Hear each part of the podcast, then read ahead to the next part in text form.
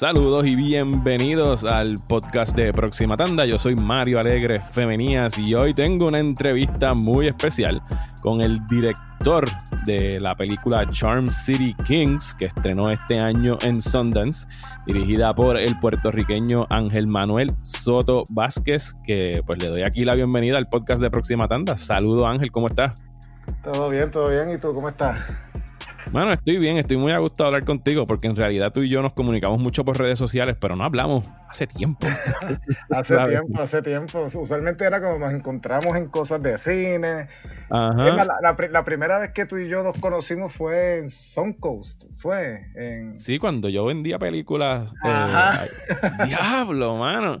Y yo que juraba que yo a ti, sí, sí, sí, claro, que tú ibas a cada rato a comprar películas allá. Yo Diablo, tienes toda la razón. Yo, yo que te había conectado con. Yo pensaba que de las primeras veces que nos habíamos conocido había sido. Pues yo te había entrevistado ya en primera hora cuando estabas haciendo corto. Antes, antes, antes, antes. We go way, way, way back. Sí, estamos, estamos hablando de probablemente 20 años, porque yo, yo, yo, trabajé en Soncos del 2001 al 2005. Exacto. Era de, durante la era de pasada, sí, como siempre me pasaba ahí metido buscando películas y los box sets. Y, recuerdo la, la, última película que yo creo que yo compré ahí fue eh, Suicide Club, la japonesa. ok, la japonesa, ajá. Esa yo creo que fue la última que yo compré ahí. Yo no recuerdo cuál fue la última que yo compré. Me acuerdo de las primeras. Que cuando, cuando Coast abrió en el 94, yo tenía 14 años y yo vi esa pared llena de videocassettes y yo pensaba que yo había llegado al paraíso. Bien brutal. Eh, con, con, mis chavos, mis chavos, lo primero que compré fue el mismo día, fue The Shining y, y The Last Boy Scout. Fueron los dos videocassettes que compré. Ahí. Wow, The Last Boy Scout. Sí, no, no recuerdo las últimas. Ya no hacen películas así.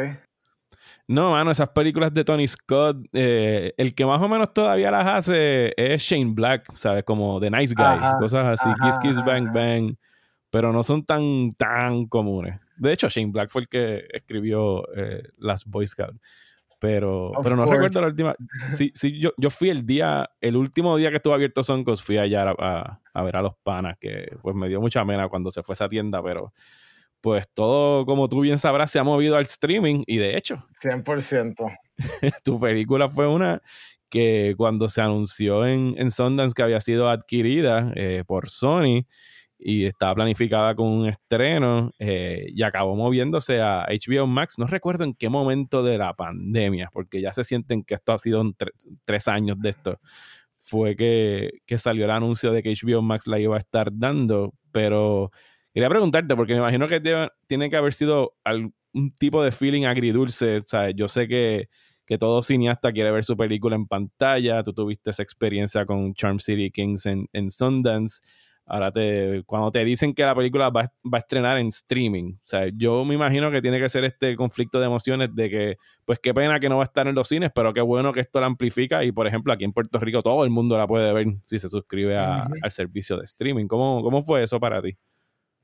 Pues mira, sí, eh, tienes toda razón. Al principio hubo, hubo mucho de eso, de el backtrip, las expectativas, eh, el orgullo que uno también sentía de tanto trabajo y, finalmente después de Sundance y ganar Sundance, recibir la noticia de que Sony eh, iba a abrirla en, en 1300 salas alrededor de, de Estados Unidos, incluyendo en Puerto Rico y y, yo le estuve dando candela a ellos desde siempre con eso de que, mira, yo quiero hacer algo en Puerto Rico. Esto yo no, yo no voy a ir de aquí sin, sin hacer algo. Entonces, eh, y ellos accedieron y, y, y, había un plan, una estrategia bien buena. Y ver cómo entonces con la pandemia poco a poco se fue, porque no fue un machetazo ahí de cantazo, fue, no, todavía no sabemos y a última hora mira, vamos a tener que moverlo para agosto. Y no, ah, ok, pues culpa, entonces en agosto. Y eso era para que entonces, como pensaban que en agosto había una posibilidad de volver a la normalidad. Pero mientras todo estuvo empeorando y, y, más severo, Eh, ahí es que Sony entonces pues decide que todo su, ¿verdad? Todo su catálogo que iba a salir en el 2020 lo van a mover para el 2021 eh, y enfocarse pues en sus blockbusters. Y mi película pues caía más en ese elemento un poquito más independiente, más nicho. Eh, y, y, me imagino que fue que entonces decidieron esto, los productores junto, a, junto a Sony, eh, pues tomaron, me imagino que tomaron la decisión de, de, de vendérsela a algún, alguna plataforma y entonces ahí es donde HBO Max interfiere, ¿verdad? Y les gusta, ser bien apasionados con la película y, y adquiere los derechos para, para, distribuirla, lo cual con este proceso y este momento, sí, mira, la, tuvimos la oportunidad de enseñarla en la sala, tuvimos la oportunidad de enseñarla en, en, en hacer la preview en Sundance y que tuviera el review que tuvo y el premio y todo eso. Eh, se enseñó en otros festivales eh, como el de Miami, eh, antes de que el festival, ¿verdad? Cerrara el festival por lo del COVID. la película mía fue la última película que se exhibió en ese festival antes de que cerraran. Eso por lo menos tuvo una participación en el cual la gente que tuvo la oportunidad de experimentarla así, pues se disfrutaron una experiencia bien, bien immersive, bien, bien, bien, bien dura, bien, eh, y con otra gente que también esa energía que tú tienes en una sala eh, es algo bien único. Pero ahora, ¿verdad? Con la realización de que más de 50 millones de personas van a tener la oportunidad de verla desde su casa a su conveniencia, pues definitivamente hace que uno reevalúe también algunas cosas y se das cuenta que aunque yo quiero hacer cosas para las salas de cine, aunque sigo, siempre voy a hacer cosas pensando que van para el cine, eh, al final del día eh, es una situación eh, donde en verdad alimenta más el ego que otra cosa. sí, me encantaría que estuviera en el cine, pero yo creo que me gustaría más que la gente la vea. ahora mismo, pienso que ese, ahí donde estoy ahora mismo, como que mira, tú sabes que no voy a pelear algo que no puedo controlar, yo no tengo cero control de qué va a pasar con esta película y cómo va a salir lo mejor que puedo hacer es en verdad eh, sacarle lo mejor que se pueda eh, a la situación, como lo es un video on demand, y qué mejor que alguien como HBO que, que tiene un, un pedigree de contenido excepcional, donde su legado también a, a, a, las películas y las series es uno envidiable y, y, han, y le han puesto todo a, la, la, campaña. Y ha sido un año de, pues que todos los estudios, todas las distribuidoras, todos los cineastas han tenido que, que, como que hacer compromisos y aceptar que unas cosas ya no, se pueden hacer como se estaban haciendo y ha habido mucha improvisación, ha habido mucha experimentación también con, con lo que es el, el, lanzamiento de las películas. Muchas se han ido por la vía esta de, de salir en streaming, de salir en VOD y creo que es algo que, que, que pienso que va a cambiar las reglas del juego de aquí en adelante. Yo no sé qué tú opinas estando dentro de la industria, pero pienso que esto es un, como un, va a ser un game changer de aquí a lo que surja en los próximos años. 100%, yo, yo creo igual. Yo entiendo que, que la, las salas de cine se han visto afectadas eh, fuertemente por lo que está pasando. Los estudios también están tratando de, de ver cómo recuperar todo ese presupuesto, que, todo, ese dinero que, que, que, gastaron en películas gigantes. Eh, y aunque internacionalmente se recupera algo, eh, como pasó con Tenet, que, ¿verdad? Que, que, ha visto una recuperación a nivel internacional, no va a ser lo mismo de antes. So, ellos van a tener que, que descubrir un modelo donde eh, se pueda seguir haciendo cosas de calidad sin, sin afectar eh, eh, la experiencia, tú sabes, porque si todo es return of investment, eh, la cosa se ve triste. Pero promete, tú sabes, yo pienso que promete a nivel del streaming. O es cuestión de aceptar de que pues la gente va a consumir cosas más en su casa, en su privacidad. Entonces, ¿cómo tú puedes hacer esa experiencia lo más parecido a una en el cine. Y yo pienso, pues ahí entra tecnología y todo lo demás. Pero si son inteligentes, yo creo que hay un híbrido entre las dos cosas. Hay gente que, que está dispuesto a, a, salir a ver una película en el cine. Hay gente que prefiere esperar a que llegue a la casa. Eh, lo importante es quizás no es casarse con, con una que evidentemente es la que se está viendo más afectada. No, no, sí, yo, o sea, yo obviamente, y estoy seguro que tú también, si nos dan el chance de ver películas en el cine o en la casa, o sea, 10 de cada 10 veces vamos a decir el cine. 100%. Pero, pero al mismo tiempo no, o sea, hay como un, tampoco peco de, de este elitismo, de estas gringolas, de que es como que solamente se pueden ver en el cine las películas, cuando en realidad hay, hay tantos y tantos clásicos que yo he visto desde chamaquito que nunca he visto en el cine y, y yo no pienso que, o sea, sí, obviamente el cine te da algo que, que en tu casa no puedes eh, emular. Y me pasó recientemente cuando hicieron el relanzamiento de, de The Shining, que de hecho la mencionamos ahorita, eh, que es una película que yo he visto 700 veces y cuando hicieron ahora el relanzamiento del aniversario, aquí por casualidad la trajeron, porque acá en Puerto Rico rara vez traen cine de, de repertorio. Y te lo juro que fue como verla por primera vez, ¿sabes? Ver esos close-ups de, de, Kubrick en pantalla grande son abrumadores, ¿sabes? Es una cosa bien fuerte. Eh, pero sí, que, que, por ahora, durante este periodo, va a haber mucho de, de experimentar, de tratar cosas nuevas, de hacer cambios en calendarios y que, y que pues no, no son, o sea, no es lo, lo, ideal, pero que de cosas, o sea, a veces de cosas como estas salen cosas mejores y eso es lo que uno puede pues esperar que surja de aquí. 100%, así, así como yo también lo veo, porque sí, ¿no? Eh, eh, mira, yo, yo me acuerdo cuando vi la película, siempre la vi en el monitorcito, después cuando la vi en el cine en Sundance con un crowd, ahí fue que todo el mundo salió convencido de que tú, tú tienes que salir al cine. Eh, no hay break y después uno se acostumbra a verla en pantalla y después la, la volví a ver en un drive-in cinema en el Bronx. Eh, y mano, todavía se sentía bien, bien, bien brutal el, el, la experiencia, aunque fuera un drive-in. Eh, y es esa cosa de la pantalla, de, de bigger than life type of experience, literal.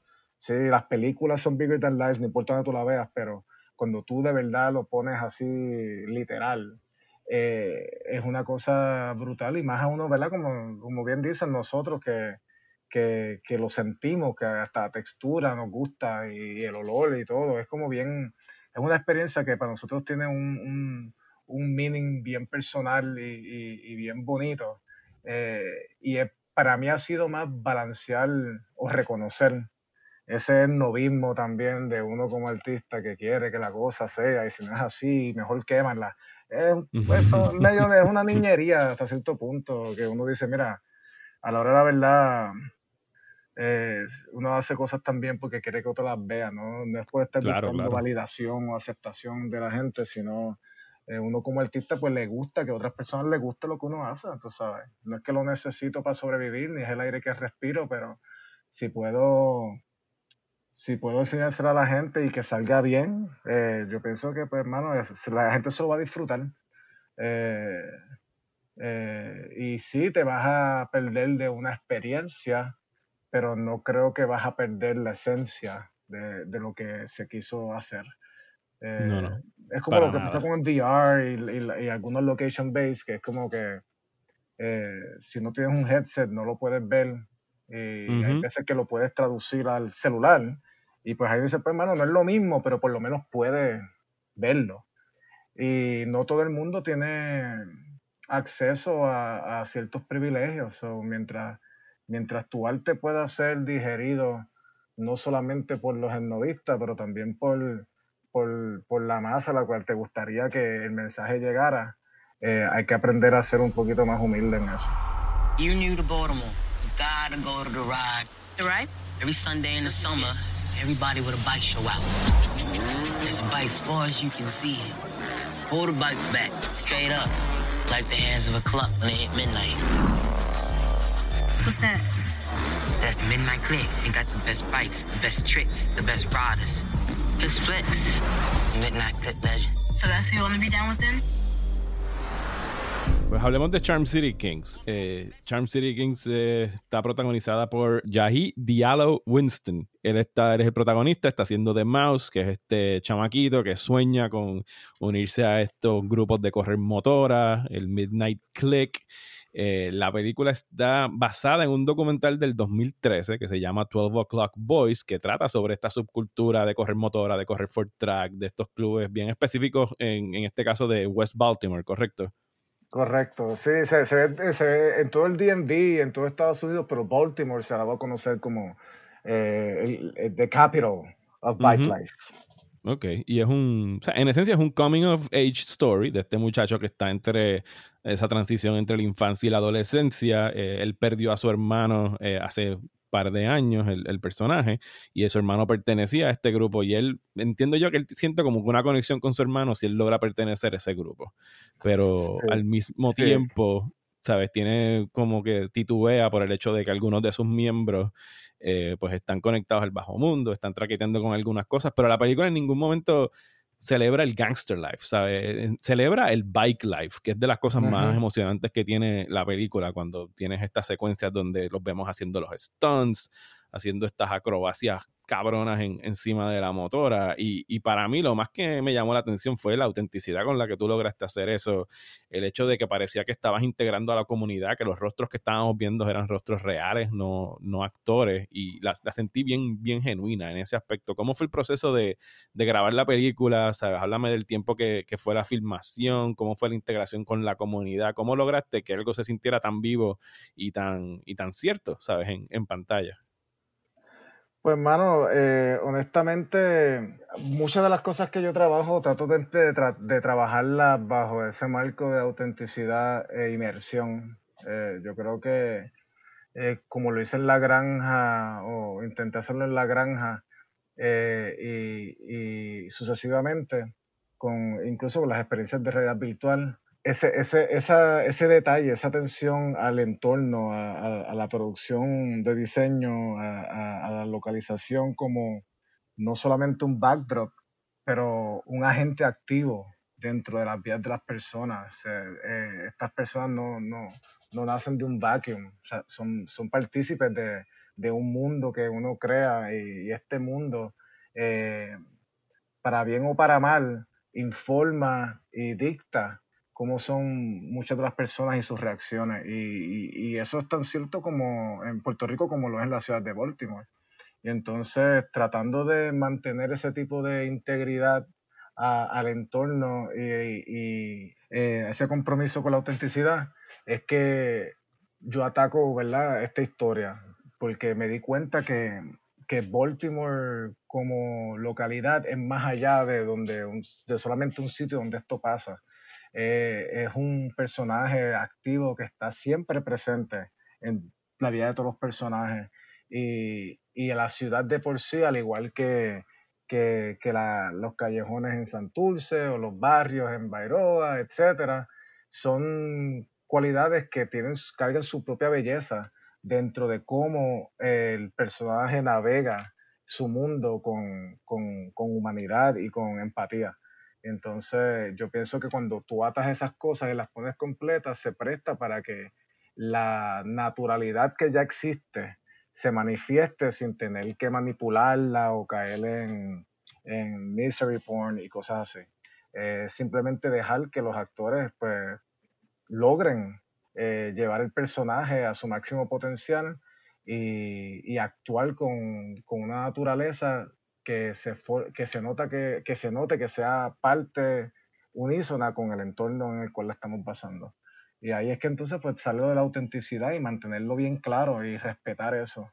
Y para mí se me, personalmente a mí se me hace bien fácil eh, incluir eh, la geografía y ese spatial awareness eh, como parte de mi trabajo. Y en parte yo creo que por mi educación en arquitectura, no sé, pero no me sale eh, natural tenerlo en consideración y, dejarme y dejar llevar mi dirección por ese lado. ¿Y, cómo fue el proceso del, casting? Porque entre las cosas que para mí tienen mayor peso y, que a veces se le hace tan difícil a algunos directores trabajar con ellos es con, actores jovencitos. Eh, y el trío que tú tienes aquí, el de Yahidi Allo Winston y los otros que hacen de sus panas, que es Daniel T. Hensley Jr., y Kessie Curtis, es el otro muchacho. Kessie, perdón, Kessie Curtis. eh, forman un como que un corillito de panas eh, bien orgánico, bien chulo, ¿sabes? Que tú puedes en realidad sentir como que el peso y el, y el tiempo que llevan siendo amigos. Tú, tú estuviste involucrado en el casting, ¿cómo fue? ¿Sabes? ¿Cómo tú llegas al proyecto? Eh, ¿Estuviste involucrado desde el principio? ¿Cómo, cómo fueron todas esas etapas? 100%, venga, a mí, mira, cuando yo entré al proyecto ya, ya Mick Mill, que hizo el, personaje de Blacks, el rapero, que es el líder del, del Midnight Click. El líder del Midnight Click. su mano derecha, que es Jamal, que, lo, que el actor es Chino Braxton, que es uno de los corredores, eh, si no es el corredor más famoso eh, que existe, es eh, definitivamente uno de ellos, es de los que es auspiciado por múltiples marcas, incluyendo Under Armour, él lo maneja Rock Nation, tú sabes, es uno, el tipo se ha convertido en como que es el Jackie Chan de las motoras. El Jackie Chan de las motoras, sí. él, es el, él, es el, más duro en esto y mucha, muchos chamaquitos lo ven como que yo corro motoras también, yo quiero ser como chino. Eh, como I want to be like Mike, I want to be like Chino. Es como que hay mucho de eso. Eh, y entonces está Queen, eh, que lo hace. El nombre de ella nunca lo aprendí porque siempre la conocimos por Willie Queen, que así es como ella va. Pues Willie Queen, ella hizo también el papel de ella. Entonces, esos tres ya estaban atados a la película antes de que yo llegara. Eh, y cuando yo llego a la película, es que Mick Mill lo meten preso y en ese proceso empezamos a, pues, buscar pues, un actor que lo fuera a reemplazar. Eh, eventualmente, pues Mick sale como un par de meses antes y vuelve a entrar al proyecto. Y en esa búsqueda, pues ahí fue que nos topamos con con todo este, todos estos talentos que yo nunca había experimentado en mi vida de, de chamaquitos, tú sabes. ¿Y esto más o menos para qué año fue? Esto fue en el 2018 ya. Ok. Esto fue en el 2018 antes de la película, eh, como para el, primavera por ahí del 2018, o, sí, por ahí. Entonces, ahí, es más, yo creo que antes ya estábamos empezando a buscar un par de, par de gente, par de agencias nos enviaron un par de de, de nombre. Y primero yo siempre dije, yo quería buscar en Baltimore y quería buscar, yo no quería buscar afuera, primero quería buscar en Baltimore y si no encontrábamos ese, el alma, el espíritu de Mouse, eh, pues buscábamos afuera. Y aunque encontramos un montón de chamacos que le metían, que los casteamos para otros personajes, eh, todavía no encontraba ese, el mouse que yo quería. Y ahí entonces fue que en ese Nationwide Search eh, aparece Mouse y agarrado de Mouse, pues aparecen otros chavacos también impresionantes que hemos visto. A mí se me olvidó el nombre del nene, pero él sale en Mudbound. Y, y, y, y, hasta el de Stranger Things estaba ahí. Era, eh, hasta el de The Shy. Era, eh, fue como que bien impresionante ver a todos estos, estos talentos al frente tuyo. Y yo que estaba acostumbrado a trabajar con niños, pero que no eran actores eh, toparte con niños que son actores profesionalmente fue una experiencia impresionante, una ética y un profesionalismo que, que, que yo me dejó impresionado. Y, y, junto con eso, ahí es que aparece Kesai, que es el que hace Sword God, que de por sí ya él físicamente era exactamente lo que estaba descrito en ese personaje, que ese personaje es creación de Barry Jenkins. Eh, entonces estaba, estaba entre Daniel y, y, Yahi. Daniel termina haciendo de Lamont y Yahi de Mouse y todo comenzó cuando hicimos el chemistry test, que los traímos a todos así, hicimos varias pruebas con varios actores que también estábamos indecisos, pero cuando vimos a ellos tres juntos, eh, esa química que tú ves, que tú dices, wow, esta gente lleva cuánto tiempo de amigos, ellos nunca se han conocido hasta ese momento. Y al segundo de haberse conocido, ya ellos tenían hasta inside jokes. Era impresionante verlos a ellos y su dinámica. Y ahí fue que todos dijimos, estuvimos de acuerdo. Y en ese mismo momento que lo vimos, ya los escogimos. Y dijimos, para estos son. Y ahí pues los seguimos con los demás chemistry para buscar a, la muchacha, a Nicky, que ahí fue que encontramos a Chandler. Eh, y con Chandler pues fue que eh, vimos esa dinámica donde ella ya de por sí se ve mucho más madura que él, pero también carga eh, una inocencia bien pura y bien bonita que, ayuda a representar esa relación infantil entre ellos. El, motociclista que mencionaste, eh, Chino, ¿cuál es el apellido de Chino? Pacino Braxton. Pacino Braxton. Eh, este tipo tiene eh, una de las escenas eh, más emocionantes de la película, que es esta persecución que se da en las calles cuando mientras están teniendo estos, estos stunts y están teniendo el evento callejero, llega la policía a joder la fiesta eh, y los empiezan a perseguir por todos estos callejones y todos estos recovecos. Y es una secuencia de acción que Me, me voló la cabeza cuando la vi. Y me voló la cabeza más todavía cuando me dijiste que la tuvieron que hacer en 12 horas. Eh, y, quisiera que, comentaras y hablaras cómo, ¿sabes? cómo ustedes diseñan esa escena, cómo realizan el trabajo, cómo deciden cuáles son los tiros, porque con ese tiempo tan limitado, sea, hicieron storyboards, lo planificaron de alguna manera, ¿sabes? cuán involucrados estuvieron los motociclistas en decidir qué es lo que iban a estar haciendo. El, de hecho, el trabajo de la cinematógrafa eh, Caitlin eh, Arismendi, sea, usted tenga, o sea, ¿cómo, ¿cómo se formó toda esa secuencia? Pues, hermano, esa secuencia la habíamos ya desarrollado antes porque, como estaba descrita en el guion, no aparecía en una secuencia así como tal. Sí, me imagino que eh, decía, y huyen de la policía y se acabó. Y huyen, y se acabó. Entonces yo dije, coño, pero este, este es el momento para nosotros tener aquí un poquito de, dar un poquito de pastiqueza. Entonces, lo que sucede es que dentro del, de la producción, pues dijo, mira, si vamos a hacer eso, dejamos para lo último, porque vamos a sacar de, eh, no sabemos si nos va a dar tiempo para filmar esa secuencia. Pero antes de eso ya, ya nosotros la teníamos diseñada a nivel de el motociclista coge por aquí, se tira por este callejón y, este callejón lo vamos entonces a empatar con otra calle que está en otro lado y ya eso lo tenemos todo diseñado. Eh, sucede que cuando íbamos a grabar esa escena, eh, durante la fotografía principal, se rompe un tubo de gas en el medio de la calle y uh. no pudimos filmar. So, gracias a, al, ¿verdad? Gracias, no, el seguro pagó ese día de filmación. Entonces regresamos eh, unos meses después para grabar eh, ese día que habíamos perdido y, y, después de haber montado ya una edición y donde sabíamos que faltaba esa escena y, el estudio lo vio, pues les encantó lo que íbamos a hacer. El, eh, todos estamos de acuerdo que hacía falta esa secuencia y regresamos a hacerla. En ese regreso a hacerla, lo que en verdad tuvimos fue prácticamente una semana para coger esa, ese croquis que montamos en un mapa eh, y trabajarlo con, eh, con, con, el stunt coordinator y con todo el equipo de seguridad y, y, con location manager. Y para ese, cuando regresamos para grabar esa secuencia, ya Kate estaba trabajando de, de DP de la segunda unidad de Dune. Eh, y, entonces no la pudimos usar para hacer esa secuencia, o terminamos usando a Shelly Johnson, que es el DP de Captain America y un montón de películas de acción, que es su, eso es su comfort zone. So, él cogió las ideas mías, ¿verdad? Lo que yo quería lograr, porque siempre al principio era mantener un lenguaje similar al que ya habíamos establecido y que en el contexto de toda esa secuencia dentro de todos los hit and misses de la adrenalina, se sintiera un tipo de intimidad con, con, con la persecución, con, con la motora, eh, con la proximidad, con, la ciudad.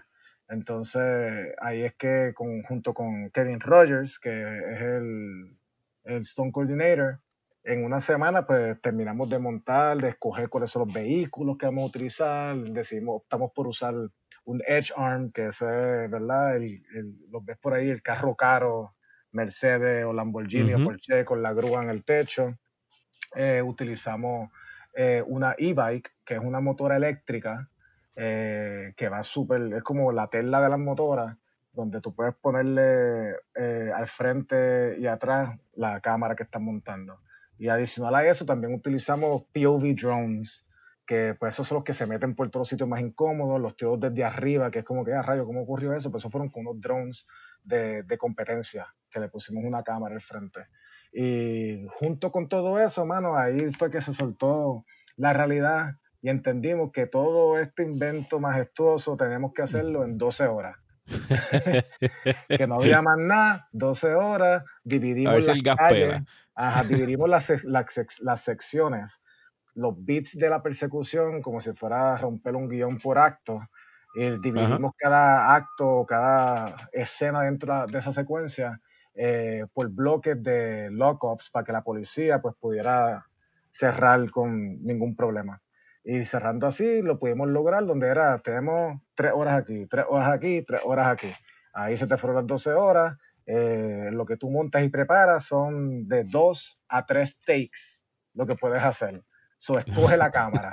Una, la primera se hace con la grúa y la segunda se hace con la motora. Vamos para el próximo. Y era así, era literalmente tenerlo así de masticado para que pudiéramos terminar la secuencia con por lo menos un tiro en cada bloque. Y así lo hicimos y así salió. Y quedó muy cabrón. gracias, eh, fue, fue, yo creo que fue lo más miedo que tuve a hacer porque nunca había tenido la responsabilidad de trabajar una secuencia de acción con tantas películas que uno ve que son poderosas. Y yo no, me, yo, yo no vi nada de esas películas para copiarme de algo. Siempre fue, ¿qué película viste para hacer esto? Pues hermano, vimos Soy Cuba, este, vimos George Washington, vimos este, eh, Memorias del Subdesarrollo, la teníamos playing en el background. O sea, nos fuimos como que con películas un poquito más sí, sociales, de índole social. Sociales, y queríamos tratar esa secuencia igual. Sí hay velocidad, sí hay todo eso, pero no queríamos influenciarnos por, por otros trabajos que funcionan, porque precisamente queríamos encontrar nuestra propia voz dentro de, ¿verdad? de un género que tiene mucho ruido se votaron con la secuencia, mano. Es lo, o sea, tan pronto, tú me habías dicho, me habías advertido que subiera el volumen y pusiera la pantalla lo más grande posible. Y, ese es el momento donde tú te echas para adelante y dices como que anda para el carajo, ¿sabes? ¿Qué es lo que acaba de pasar ahí? En, en, en, en Sundance, cuando se acabó esa secuencia, eh, parecía que alguien acaba de donkear. O la tiró de tres, faltando, o sea, la tiró de tres, faltando dos segundos y ganaron por uno. Eh, se, o sea, la gente se levantó a aplaudir y a gritar como si, olvídate, estaba todo el mundo en Sundance diciendo que, que nunca habían visto, pues la gente va a zona y las películas tienden a ser un poquito más diferentes a, esto. Sí, más low key. Son más low key, más introspectivas o fatalistas, pero cuando vieron eso sí, que parece un juego de básquet, estaba todo el mundo de Sundance, ¿qué, ¿qué, carajo pasó aquí? ¿Y cómo fue esa experiencia en Sundance, mano? ¿Qué, qué se siente estrenar una película en Sundance?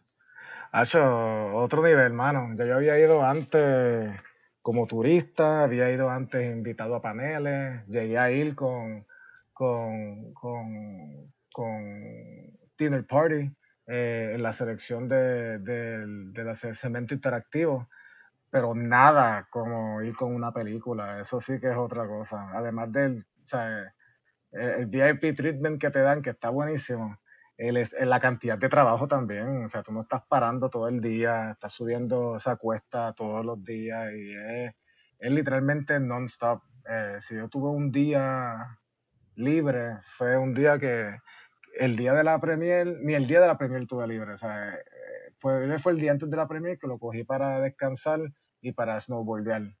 Y, y ya, y ya no, no, tuve tiempo para hacer más nada, porque es bien, Se acabó el ocio. es bien bici, sí. Pero, mano, eh, tenerla allí como uno de esos festivales que uno siempre miraba y admiraba y ahí decía, coño, ojalá algún día, ¿cómo sería esa experiencia?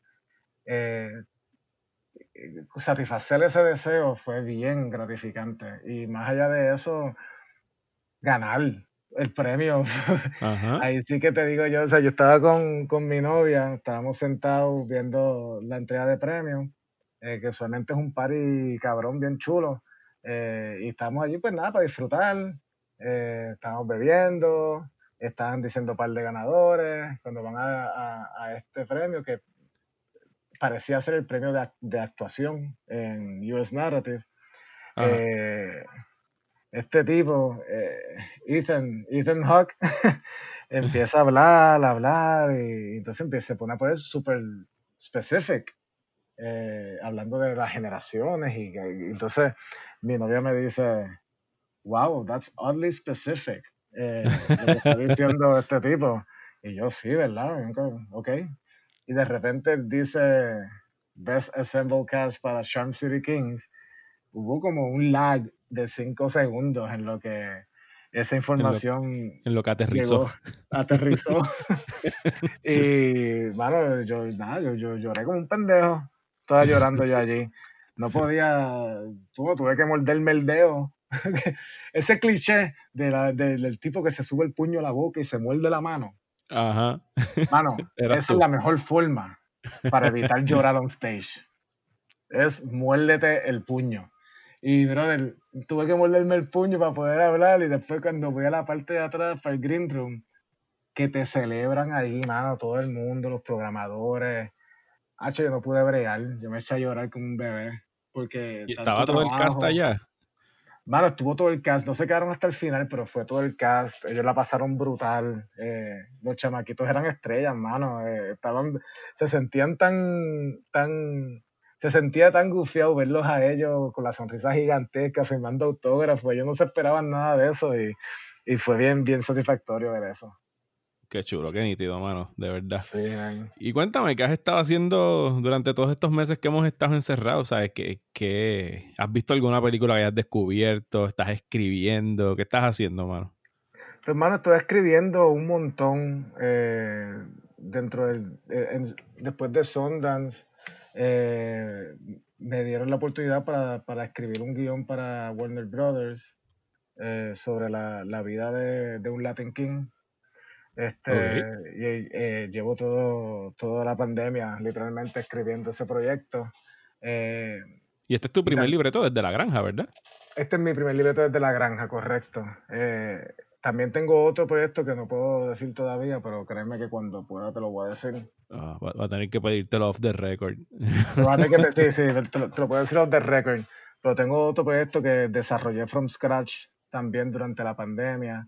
Eh, interés salió después de Sundance también, que la vieron y hicieron un acercamiento como que, oye, ¿y no te ha interesado explorar este mundo? Y, esa invitación a desarrollar una idea, pues durante la pandemia se solidificó, se, se tuvo muchas reuniones de esas de Zoom hasta que me lo aprobaron. So, te digo después cuál es, pero no puedo decir nada todavía.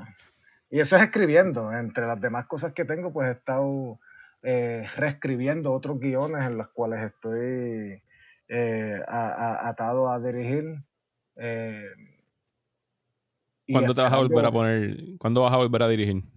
Pues ahí es donde estamos. estoy en esa posición ahora donde ahora que se avecida el 2021 y muchas de estas producciones están ya planificando arrancar con, ¿verdad? con todas las seguridades y protecciones contra el COVID. ahora me encuentro en ese en esa situación donde tengo que, quizás me veo obligado a escoger entre una o la otra, eh, que es un buen problema para tener, pero esperando, esperando a ver qué sucede. Tengo varias ahí que están en línea, que estoy bien emocionado para experimentar también diferentes cosas que quería hacer visualmente. Y son unos guiones que resuenan también con las mismas, eh, no las mismas historias, pero quizás temas que tengan algún tipo de impacto o que generen un tipo de conversación en base a lo que estamos viviendo actualmente y que hasta cierto punto, aunque no sean, aunque sigo trabajando duro para hacer una historia, historia sobre Puerto Rico, eh, dentro de todas estas historias que estoy haciendo, pues hermano, eh, quizás el personaje no sea puertorriqueño, ah, pero eh, la historia es puertorriqueña al fin y al cabo porque la estoy haciendo yo. Eh, y, nada, es como hacer una película de fantasía. Pues esto es un monstruito, pero representa otra cosa. Y yo, pues cuando lo tomo de esa manera, eh, siento que al final del día, pues estoy haciendo una historia que resuena con Puerto Rico. Tremendo, mano. Todo eso suena muy interesante y, te deseo el mayor de los éxitos y te agradezco el que te hayas dado la vuelta por acá para hablar un ratito de, de City Kings y y de lo que ha sido este año. Tenemos que hablar más a menudo, no podemos hablar hace tanto, dejar tanto tiempo entre medio. 100%, no puede ser después de cada película. exacto, exacto. Te voy a invitar para otro podcast. Tengo uno aquí que hago a veces que se llama Restreno, que nos ponemos a ver películas viejas y las discutimos. Y de repente se te ocurre por ahí una doble tanda y cuando no estás ah, escribiendo, me avisas y, te invitamos para acá.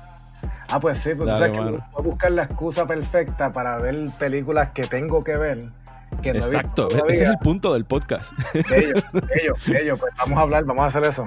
Yo, yo me forcé, ahora cuando, cuando dejaron de haber tantos estrenos, dije, bueno, todas estas películas que tengo en mi lista de, list of shame, pues vamos a empezar a tacharlas y grabamos un podcast al respecto. Así que escoge dos y me avisa. Sí, dale, pues yo te aviso. Dale, hermano, cuídate. Muchas gracias. Gracias, papi, igual. siempre picheo en rol otra vez. Siempre picheo en rol otra vez. siempre picheo en rol otra vez. siempre picheo en rol otra vez.